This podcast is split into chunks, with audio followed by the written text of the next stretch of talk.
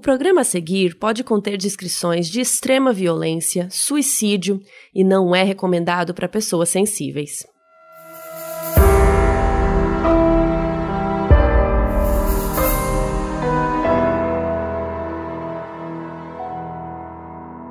Olá, eu sou a Carol Moreira. E eu sou a Mabê. E queremos repetir que o episódio vai ter muitos gatilhos sobre suicídio.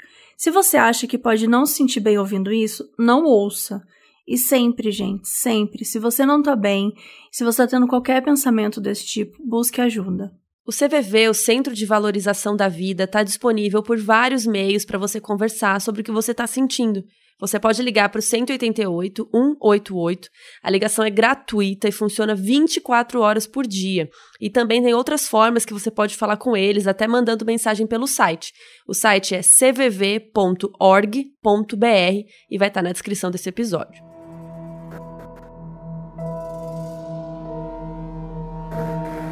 Dito isso, hoje a gente vai falar de um documentário da HBO lançado em duas partes de uma hora e pouco. O nome em português é Eu Te Amo, Agora Morra, o caso Michelle Carter. Ele conta a história de Michelle Carter, que foi acusada de homicídio culposo depois de mandar várias mensagens para o namorado, Conrad Roy, incentivando ele a se suicidar. A primeira parte do doc foca mais na acusação contra Michelle e nos depoimentos da família do Conrad. E a segunda parte já começa a trazer algumas dúvidas, focando mais nos argumentos da defesa e mostrando um pouco mais do que se passava na cabeça de Michelle. Mas vamos começar do começo. Michelle Carter nasceu em 1996, em Plainville, Massachusetts, nos Estados Unidos. Ela sempre foi uma menina muito prestativa e educada, era uma boa aluna e extremamente solícita a ajudar as pessoas. E ao mesmo tempo, ela também era solitária e bastante carente, e conhecida no colégio por ficar tentando forçar uma intimidade com algumas colegas da classe que não se importavam tanto assim com ela. E ela também tinha distúrbios alimentares e praticava automutilação. A Michelle mandava mensagens para as colegas o tempo todo. Falava excessivamente que estava tendo alguns ataques emocionais e dizem no documentário que Parecia que ela fazia isso para conseguir chamar a atenção das colegas. Quando uma colega demorava para responder, ela mandava várias mensagens, de vez assim, ficava mandando mensagem, mensagem, mensagem, meio desesperada, sabe? Em 2012, quando ela tinha uns 15, 16 anos, ela conheceu o Conrad Roy, num clube que a família dos dois frequentava lá na Flórida, e a tia do Conrad que apresentou os dois. Ele era um ano mais velho que ela e morava em Mattapoisett, que é uma cidade que fica uma hora por aí da cidade dela, mais ou menos. E aí, eis que os dois começaram a namorar. Mas era um relacionamento praticamente virtual, porque eles só se encontraram umas cinco vezes em uns dois anos de namoro. Mas eles trocavam mensagens de texto o tempo todo.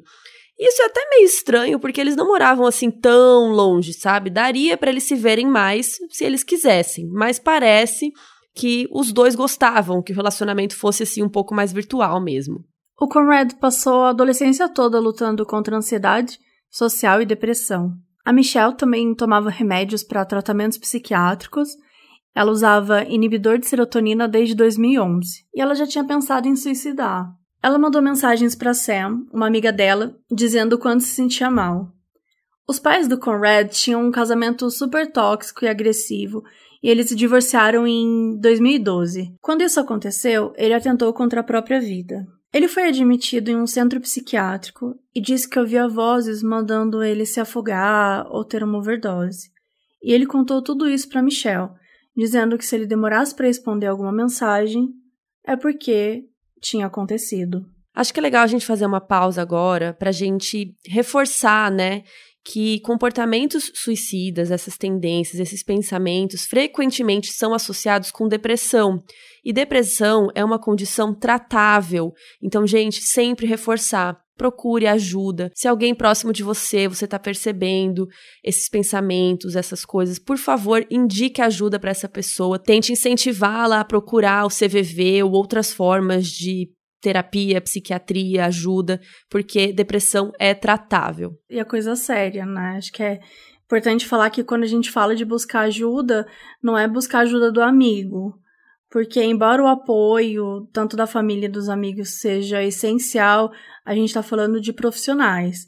São pessoas que são qualificadas para conseguir lidar da melhor forma possível. Eu acho que também é válido procurar o amigo, e se você é o amigo, tipo, incentive a procurar os profissionais, né? Não só ficar na, no nível da amizade. Exato. The relationship was much more Michelle's fantasy and Michelle's idea than it was Conrad's. Conrad was alternately kind of mean to her, kind of sweet to her, kind of negging her for most of the relationship. They really weirdly connected on this slightly mean, slightly competitive level that they both had. Bom, então foi mais ou menos por aí que o relacionamento dos dois foi ficando bem tóxico, né? Porque um começava a romantizar a fantasia doente do outro, né? Então os dois conversavam muito sobre isso, eles falavam que o demônio uniu eles e que o destino deles era ir pro inferno junto, umas coisas bem pesadas. Inclusive outra informação relevante é que o pai do Conrad agredia muito o filho, ao ponto até dele ter sido detido em fevereiro de 2014 por violência doméstica. Mas no documentário, o pai dele fala que ele não agredia o filho, que eles brigavam às vezes, como qualquer pai e filho, mas que não era desse nível, assim. E ele até repete que ele faria de novo, se necessário e tudo mais. Em 2014, quando a Michelle tinha 17 anos e o Conrad tinha 18, essa história começa a ficar um pouco mais estranha. No dia 29 de junho, ele manda mensagem dizendo que não tem nada que o faça querer viver e que ele gostaria que eles virassem Romeu e Julieta, inclusive o final da história, que para quem não lembra, né, os dois morrem. E no dia 2 de julho, a Michelle começou a mandar mensagens dizendo que ia ajudá-lo a ir para o céu, que Jesus ia cuidar dele e ficou incentivando o Conrad a se suicidar. Ele contava tudo para Michelle e ela apoiava a decisão dele, inclusive dando várias opções e ideias para ele fazer, e prometia que ia cuidar da família dele depois que acontecesse. No dia 10 de julho, Michelle mandou mensagens para algumas colegas dizendo que estava preocupada porque o Conrad tinha desaparecido. Só que isso não tinha acontecido. Ele estava conversando com ela normal naquela hora. E nessa mesma noite, ela estava pressionando ele para fazer isso logo. A Michelle romantizava muito essa possibilidade. E ela até chegou a pedir para o último tweet dele ser sobre ela. E sugeriu até o texto que era para ele fazer que seria, abre aspas, o amor é como você se mantém vivo, mesmo após morrer. Fecha aspas. She's telling people he's missing, she doesn't know where he is, she's getting updates from the family, all while speaking to him, correct? Yes, it's very strange. I can't find a rational reason why she would ever have been doing this. I think it's part of a very confused, delusional state that where she's coming in and out of uh, what's happening, what am I doing?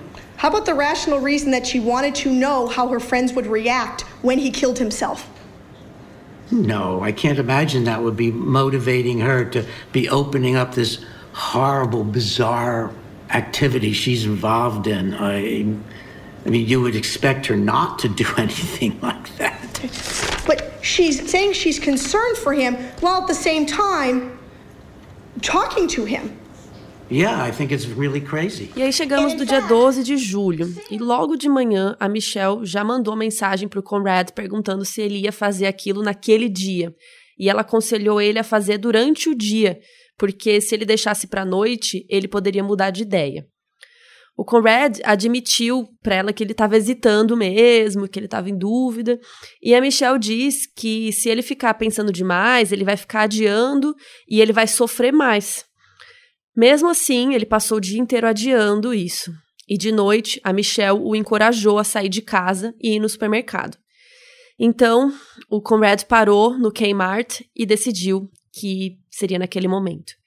Pelas mensagens, dá para ver que o Conrad estava bastante confuso, desnorteado e que a Michelle estava, de certa forma, guiando ele e quando ele mostrava alguma dúvida, ela falava: Você está pensando demais, só vai logo. Ou você não pode mais adiar, você vai fazer isso hoje? O Conrad então se trancou no carro e começou a se intoxicar. E durante muito tempo ele ficou ali passando mal e a Michelle mandando mensagem encorajando ele a continuar ali. Em um momento ele ficou desesperado, ficou com medo e tentou desistir. Ele saiu do carro e ele e a Michelle se comunicaram por telefone, por uma ligação, e ela mandou ele entrar no carro de novo. Então ele entrou e morreu. Uma hora depois da morte, a Michelle mandou mensagem para irmã do Conrad é, perguntando onde que ele estava. Só que eles não sabiam, né, que tinha acontecido alguma coisa ainda. E a Michelle continuou ligando pro Conrad e mandando mensagens, perguntando se ele estava bem e que amava ele. Como se ela não soubesse o que tinha acontecido. O corpo do Conrad foi encontrado na manhã seguinte. Entre os pertences dele que ajudou na investigação tinha o diário, que ele escreveu vários rascunhos de cartas de suicídio. Quando a polícia encontrou o corpo, o telefone estava sem bateria, e quase que os agentes deixaram o aparelho lá, porque eles acharam que não ia ser útil, mas decidiram pegar e encontraram as mensagens da Michelle imediatamente. Enquanto isso, a Michelle passou vários dias sendo cuidadosa com a família dele, mandando mensagem, dizendo que estava ali para ajudar, e chegou a pedir para eu ficar com um pouco das cinzas depois que ele foi cremado. Ao mesmo tempo, ela estava mandando mensagem para várias daquelas colegas dela, falando: "Ah, a gente pode ir para algum lugar para esquecer sobre isso e tal". E ela montou um torneio em homenagem ao Conrad para arrecadar dinheiro em prol da saúde mental. Só que, ao invés de fazer isso na cidade onde o Conrad né, e os amigos dele, a família dele morava, ela fez na cidade dela, em Plainville. E quando um amigo do Conrad questionou isso e sugeriu que fosse na cidade deles, ela ficou meio passivo-agressiva, ela falou que tinha que ser na cidade dela, porque a ideia era dela, para ele não roubar o crédito dela, ela não gostou muito. No documentário, a acusação fala muito que a Michelle queria ser a viúva de luto, né, que ela estava querendo receber toda aquela atenção. No dia 15 de setembro, ela mandou uma mensagem para a amiga dela, a Sam, falando que tudo era culpa dela, que ela mandou ele voltar para dentro do carro porque ela sabia que ele ia tentar fazer tudo de novo e ela não aguentava mais ver ele sofrer. A Michelle era obcecada pela série Glee e pelos protagonistas Leah Michelle e Corey Monteith, que era um casal na vida real. E ela mandava várias mensagens para o Conrad citando diretamente as frases românticas da série, né, as quotes de Glee. E como vocês devem saber, o Corey foi encontrado morto em 13 de julho de 2013, exatamente um ano antes do Conrad. Em outubro de 2013, a Michelle já estava começando a mandar mensagem para ele do tipo, abre aspas, fico pensando como vai ser quando você não estiver mais aqui, fecha aspas, que é uma frase que foi utilizada pela própria atriz. Na semana em que Conrad morreu, Michelle foi assistir A Culpa das Estrelas e tem uma parte em que o protagonista tá no carro de noite, quase morrendo, e ele liga para a namorada. Sou um pouco familiar. No documentário eles comentam que é como se ela tivesse usando trechos de filmes e séries para criar uma narrativa de romance trágico na própria vida dela. E depois que Conrad morreu, a Michelle tweetava e falava para os amigos várias frases que ali a Michelle falava sobre Corey, não só na série, mas em entrevistas reais. E aí os agentes foram interrogar a Michelle na escola. E ela ficou se desviando, falando: ah, ele desligou a ligação, eu achei que não era nada demais e tal. E eles apreenderam o telefone dela e, quando eles leram as mensagens, eles perceberam o nível da situação. Até que no dia 5 de fevereiro de 2016, ela foi acusada de homicídio culposo e no documento do caso ela é acusada de cometer o homicídio de Conrad Roy a partir de comportamento irresponsável e negligente. Ela foi presa, mas no dia seguinte ela foi solta com fiança. Os advogados da Michelle tentaram livrar ela desse, dessa acusação, né, se baseando no argumento de que as mensagens que ela mandou eram irresponsáveis, sim, mas não necessariamente configuravam um crime, e por isso ela não devia ser acusada de homicídio. No doc, o advogado fala que, independente de o que ela fez ter sido moral ou imoral, do ponto de vista prático, simplesmente não tinha uma lei na legislação de Massachusetts que categorizasse indução a suicídio como crime. Abre aspas, não houve coerção. Ele podia ter saído do carro ou desligado. Fecha aspas. A corte rebateu argumentando que, embora seja um dos 11 estados americanos que não aborde encorajamento ao suicídio na legislação, Massachusetts tem um estatuto de homicídio culposo, que aborda conduta irresponsável, então o Tribunal Superior decide levá-la a julgamento por homicídio culposo. O julgamento começou três anos depois do crime, em 5 de junho de 2017. A Michelle abriu mão do direito de ser julgada por um júri, com o veredito ficando somente na mão do juiz. O júri, por ser muito emotivo, poderia ser ruim para ela.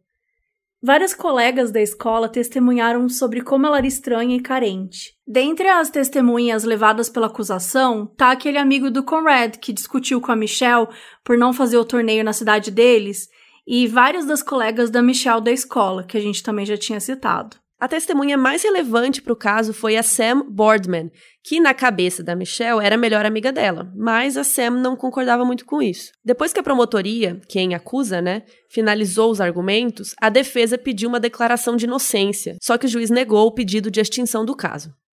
Então chegou a vez da defesa, e eles tiveram como testemunho o psiquiatra Peter Bragging, que analisou os antidepressivos que o Conrad tomava e chegou à conclusão de que eles poderiam ter um efeito colateral de tendências suicidas. E ele diz que isso pode ter sido um fator que contribuiu, mas não era decisivo. O Dr. Bragging argumentou que o remédio que ela tomava, que era um medicamento antidepressivo, ela tomava desde muito jovem e que esse medicamento era ruim porque ele aumentava as tendências suicidas. E como ela era bulímica, isso poderia intensificar a força desse remédio no organismo. E o Dr. Bragging insistiu que os dois tinham problemas com remédios e que a Michelle estava em uma situação fora do controle dela, em que o Conrad a manipulava para aceitar a ideia de que ele só seria feliz assim. Para o Dr. Bragging, a Michelle foi vítima de intoxicação involuntária quando trocou de remédio, o que acabou afetando o juízo mental dela e fez ela começar a incentivar o Conrad a se matar. E só porque a cabeça dela estava firme na informação de que era isso que ele queria, ela não conseguiria associar algo criminoso ou negativo. Aparece até uma outra psiquiatra no doc dizendo quanto intoxicação involuntária é um diagnóstico polêmico que muitos profissionais não usam, porque tem muito debate de até onde isso realmente é comprovado. A promotoria contra-argumenta com alguns elementos. Não faz sentido a Michelle estar fora de si e ao mesmo tempo não ter nenhuma dificuldade na memória estar apta a conversar normalmente com todas as pessoas da vida dela e tudo mais. E ainda falou sobre como ela já agia como se ele já tivesse morrido, dias antes de acontecer. Knowing that Mr. Roy is in the truck, knowing the condition of the truck, Miss Carter takes no action in the furtherance of the duty that she has created by instructing Mr. Roy to get back into the truck. Consequently, this court has found that the Commonwealth has proven beyond a reasonable doubt that Ms. Carter's actions and also her failure to act, where she had a self created duty to Mr. Roy, constituted each and all wanton and reckless conduct. And this court further finds that the Commonwealth has proven beyond a reasonable doubt that said conduct caused the death of Mr. Roy. Ms. Carter, please stand. This court, having reviewed the evidence and applied the law thereto, now finds you guilty on the indictment charging you with the involuntary manslaughter of the person Conrad Roy III. No dia 16 de junho de 2017 saiu o veredito, culpada. De acordo com o juiz, abre aspas, os atos de Michelle Carter entre os dias 30 de junho e 12 de julho de 2014 constituem uma conduta desumana e imprudente. Fecha aspas. E a sentença foi dois anos e meio de prisão.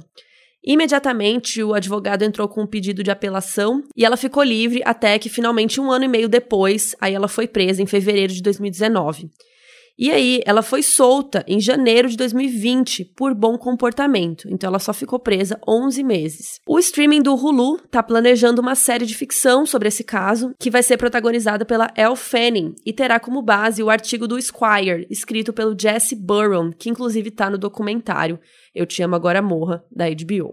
E é super delicado, né, fazer um debate nesse episódio, porque a gente está falando de dois jovens problemáticos que embora seja muito cruel a forma com que você vê a, a coisa acontecendo, né? Acho que o documentário ele contribui muito para você compreender as mensagens, mas a gente tem que ir além dessas mensagens e tem que entender como é que era o relacionamento dos dois. Então, ambos eh, tinham é, um relacionamento muito doentio, muito problemático, muito por ameaça, sabe? Tipo, eu vou fazer isso, um dia eu vou fazer isso, um dia eu vou fazer aquilo. Então, é, são, são maneiras também de você prender aquela pessoa, né? E a gente tem que pensar que até quando ele dizia para ela que ele ia fazer, ele ia fazer, ele ia fazer, ele também estava machucando, né, os sentimentos dela. Ele também estava de alguma forma, é, criando uma situação extremamente cruel para os dois. Uma relação que tinha uma base muito frágil, uma base muito perigosa, uma base muito sensibilizada. Então, era mu é muito difícil discutir. A gente vê muita gente falando sobre esses dois casos, mas as pessoas só falam do que aconteceu, das últimas mensagens que ela mandou e tal. E acho que é sempre importante tentar entender a situação como um todo, né? Os dois tinham uma relação muito problemática, os dois tinham problemas psicológicos, né? Os dois tinham problemas com remédios. E essa é uma situação muito delicada de, de, de, debater sobre. É, eu acho que, inclusive, os filmes fazem, porque são dois filmes, né? Um filme em duas partes é, o documentário, que é interessante porque até um pouco do que eu trouxe quando eu fui jurada, assim, né? Quando você vê a parte 1, é muito a promotoria, é a acusação, é o que ela fez, ela fez isso, ela nananã. E aí, e aí você fica, ela é culpada, nossa, claramente. Aí quando você vê a parte 2, você vê todo o lado sobre ele, sobre a questão psicológica dela. Então é muito, muito difícil você colocar uma culpa, né? Ah, foi isso, não foi? Tem muitas nuances, tem muitas questões que envolvem é, que, né, esse caso principalmente, mas em geral, né? Quando uma pessoa chega nesse ponto de ter essas ideações suicidas, né? De ter. É muito de, delicado até a gente debater aqui, como a Mabé falou sobre isso é, porque a pessoa tá num, num, estado muito frágil mesmo, sabe? Então a gente queria até reforçar isso, que depressão é tratável e que esse, esse caso é muito delicado, porque a gente tem os dois lados. E eu acho que o filme fez um bom trabalho em mostrar os dois lados da história, né? Por isso até que tem duas partes o filme. Então, eu até reclamei aqui outro dia de um, uma ficção, né, que iam fazer aqui no Brasil, enfim, sobre isso. Mas nesse caso aqui foi essencial que o filme foi dividido em duas partes para a gente entender realmente que não é só, ah, ela é culpada e pronto. Tem várias nuances e várias questões ali atrás. É, e acho que vale a pena reforçar que quando a gente está falando desse tipo de assunto, é, a gente precisa ter uma empatia, uma delicadeza para tratar desse assunto, muito superior ao que a gente costuma já lidar normalmente, né? Porque quando se tratam desse tipo de, de informação, desse tipo de sensação, a gente nunca sabe o que o outro está pensando, o que, que cria um gatilho em alguém, o que, que pode de alguma maneira é, fazer com que aquela outra pessoa se sinta mal. Então, por isso que é super delicado quando a gente está falando sobre esse assunto, procurar não julgar, né? Procurar ouvir com carinho, com respeito, com responsabilidade, acolher. O acolhimento ele não pode ser dado com julgamentos. Não pode ser dado nenhuma nenhuma decisão, né, tão tão forte, tão trágica, ela pode ser olhada, ah, foi por causa disso, ah, foi por causa daquilo, ah, foi por causa de fulano. Nunca, é uma série de fatores e, e, e tem vários problemas que às vezes a pessoa até poderia ter condições de ter lidado melhor se ela tivesse buscado ajuda e se ela tivesse tido uma situação em que ela, né, tivesse tido algum acolhimento ao redor dela. Então é sempre importante a gente enfatizar a importância da gente não julgar essas situações e de tomar muito cuidado quando a gente está falando de sentimentos de outras pessoas. É, e nesse caso em específico, a gente também tem a questão que a gente comentou que eles, o relacionamento deles era praticamente virtual, né? E parece que eles não queriam mesmo se encontrar. Parece que eles talvez estivessem alimentando uma fantasia sobre o outro, uma expectativa, e por isso que eles mantinham as coisas mais online, né? Porque os dois não estavam muito bem e criavam essas expectativas e fantasias sobre tudo aquilo, e talvez se eles se encontrassem ao vivo, talvez isso fosse quebrado, né? Então talvez seja por isso que eles mantinham as coisas mais virtual mesmo, né? E acho que nesse caso é muito interessante a gente analisar é, como que uma pessoa pode ser é, acusada por homicídio mesmo ela de fato não não tá nem fisicamente no lugar, né? A gente já teve alguns exemplos disso aqui, como foi no caso do Charles Manson, por exemplo, né? Ele nunca de fato matou uma pessoa com as próprias mãos, mas ele estava por trás, né? Ele estava, enfim, todo o todo o caso Tate LaBianca, ele estava lá envolvido e era o principal mentor. Nesse caso, obviamente, completamente diferente, né? É uma outra história, mas ela tem, ela tem essa, essa semelhança no sentido de que a pessoa ela não cometeu o crime fisicamente falando. E ela nem estava, ela estava a 65 quilômetros de onde aconteceu. E mesmo assim ela foi considerada culpada. Então acho que é interessante a gente olhar é, como é que como a gente mesmo fala, né? Como essas nuances são feitas e como que às vezes, mesmo quando não existe uma lei para aquilo, é possível julgar, é possível encontrar um caminho dentro da lei para poder é, trabalhar aquilo, porque a, a, verdade é que quando as pessoas, né, foram fazer as leis, você não imagina que vai acontecer um monte de coisa da, da, forma como acontece. Então, quando você trata com os casos que são diferentes, que não tem nem legislação, é, eles às vezes rola também isso do, do, da promotoria, da defesa, enfim, precisar fazer um grande vou não vou do que, que dá pra gente aproveitar da lei para tentar condenar ou defender. É, até agora com o advento da internet, digamos, né, muitas leis tiveram que ser, sei lá, acrescentadas, não sei os termos, né, mudadas ou criadas para poder abranger tudo isso. E aqui no Brasil, a indução ao suicídio também é crime, e a gente consultou o nosso defensor público favorito, o doutor Lúcio Mota, ele está aqui de volta para nos explicar melhor. Oi, Carol, oi, Modos. Prazer voltar aqui para falar com vocês e com seus ouvintes a respeito de um tema que é importante, a instigação ao suicídio. Gente, esse crime está previsto no artigo 122 do Código Penal. O Código Penal é de 1940. Ocorre que recentemente, através da Lei 13968, o legislador brasileiro, lá no Congresso Nacional, entendeu por bem modificar a redação desse artigo. E ele assim ficou, abre aspas, induzir ou instigar alguém a suicidar-se ou a praticar automutilação ou prestar-lhe auxílio material para que o faça. Primeira informação, são algumas. A primeira: suicídio por si só não é crime. Automutilação por si só também não é crime. Instigar, auxiliar, induzir alguém ao suicídio ou à automutilação, sim, isso é crime. Outra informação que é bem importante: o legislador alterou a redação do artigo 122, trazendo a automutilação.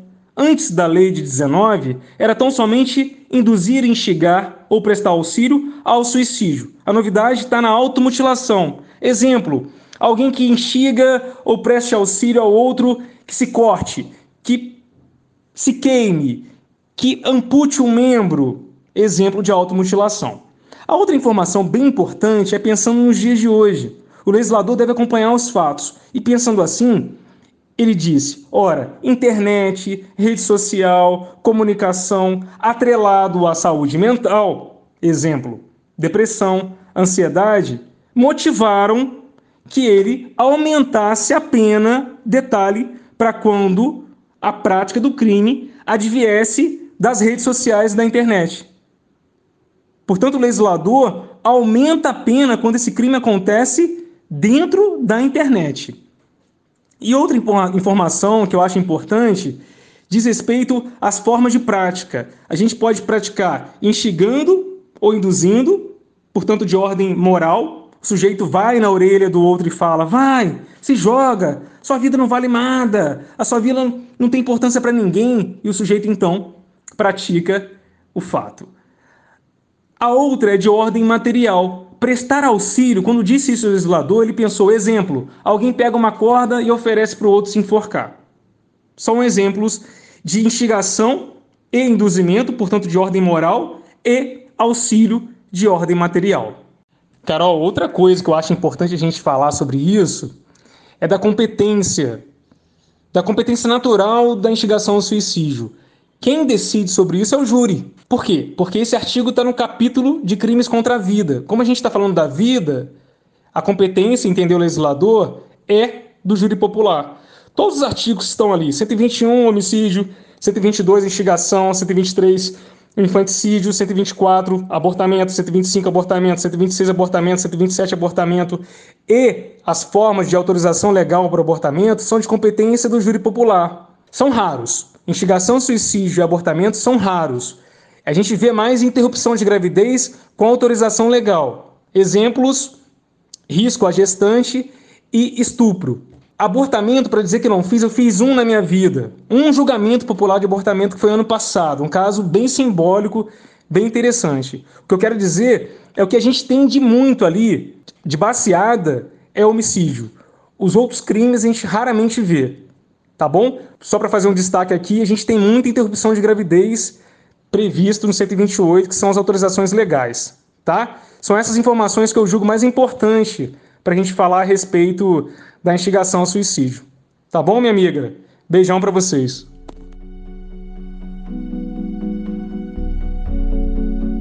E outra coisa que a gente queria discutir aqui também é a liberdade de expressão no mundo digital, né? O famoso qual é o limite do, do, do que a gente pode dizer na internet. Né, os advogados da Michelle sempre comentam como é errado e perigoso responsabilizar uma pessoa pelo que ela fala através de mensagens, que só seria crime mesmo se ela tivesse fisicamente lá e ameaçasse ele entrar no carro ou coisas do tipo. E o advogado fala que esse caso vai abrir um precedente perigoso que vai limitar o direito das pessoas de discutirem sobre essa situação complicado isso, né? Porque não é porque você não estava fisicamente que você não pode deixar a pessoa louca, que você não pode deixar a pessoa se sentindo um lixo. E a gente vê isso muito na internet, né? Essa coisa do hater, essa coisa de lixamento virtual, cara.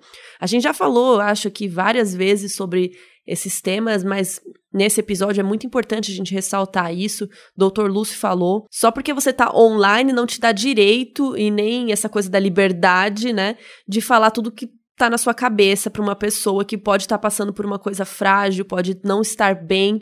Então a gente tem que ter muito cuidado mesmo na internet e ao vivo também, né? Mas principalmente online, que a gente tem essa máscara que, né, a gente não está ali. É como se a gente tivesse mascarado mesmo, né? A gente está ali tampado, escondidinho e ninguém vai saber que fui eu que falei.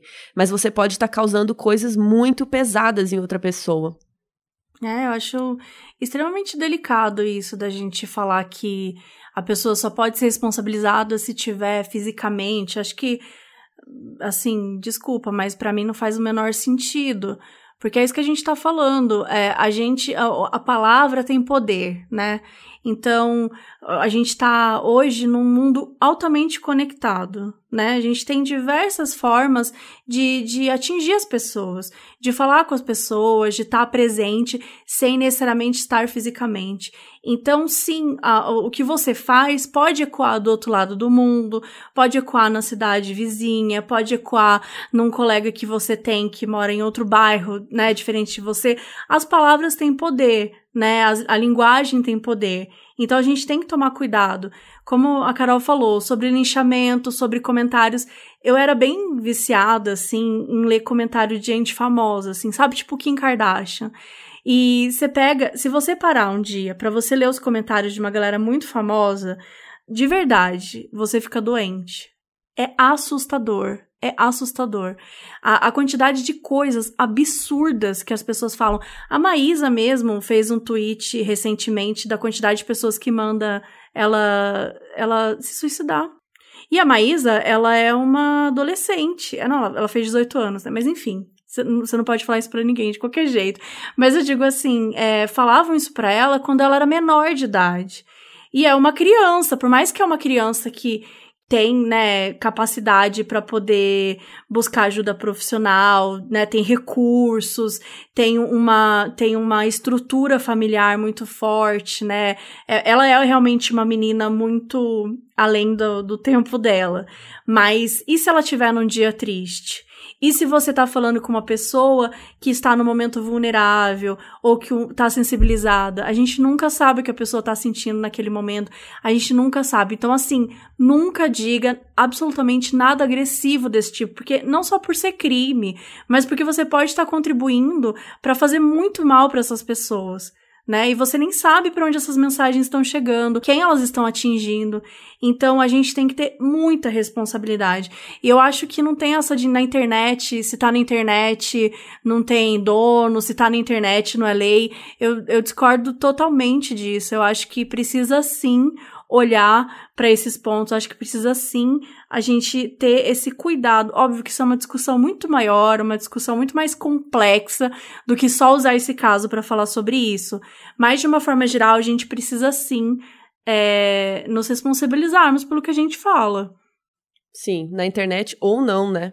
Exato. E por outro lado, a gente está aqui falando que, que as palavras, né, podem causar coisas, mas por outro lado, nesse caso em específico, também rolou muita demonização em cima da Michelle que é interessante que o segundo documentário, né, a segunda parte, fala um pouco sobre o que ela estava passando também, porque ela também não estava nada bem. Então, colocar toda a responsabilidade em cima dela também é muito pesado.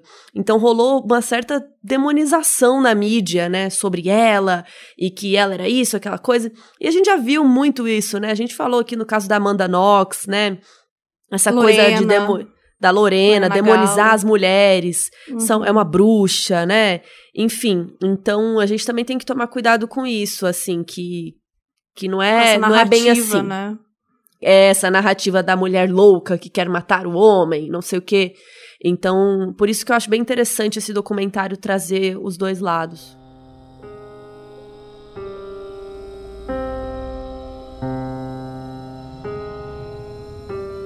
Bom, gente, acho que é isso. É, acho que é importante a gente usar esse episódio para reforçar, para falar mil vezes, né? Quantas vezes forem necessárias, que se você estiver sentindo mal, se você tiver qualquer tipo de pensamento desse tipo, entre em contato com o Centro de Valorização da Vida, com o CVV ou com seu psiquiatra, enfim, algum profissional que você tenha de confiança, porque tudo pode ser tratado. Tudo pode ser tratado, tudo existe remédio, não só remédio, o remédio em si, mas ah, o tratamento, sabe? É, a maneira como você vai lidar com isso é doloroso. Todo o processo de autoconhecimento é doloroso, mas ele é possível. E a gente não deve ter vergonha de pedir ajuda, de pedir apoio, sabe? E tudo mais. E acho que a gente também queria deixar aqui uma mensagem para as famílias das pessoas que cometeram suicídio, né, para os sobreviventes, que a gente sente muito por vocês e a gente está aqui junto. E vocês também podem ligar para o CVV para falar sobre isso ou, né, falar até com amigos terapeutas. É importante a gente estar tá conversando sobre isso, sempre com responsabilidade, mas conversar sobre é importante. Então a gente queria demonstrar um pouco aqui a nossa empatia também. E é isso, gente. De novo, CVV, Centro de Valorização da Vida. O número para ligar é 188. Tem o site cvv.org.br. É isso que a Mabê falou. A gente não precisa ter vergonha de pedir ajuda. É tudo sigiloso. Você pode ligar, pode falar por e-mail, por chat, 24 horas por dia. E é isso. Um beijo e até a próxima.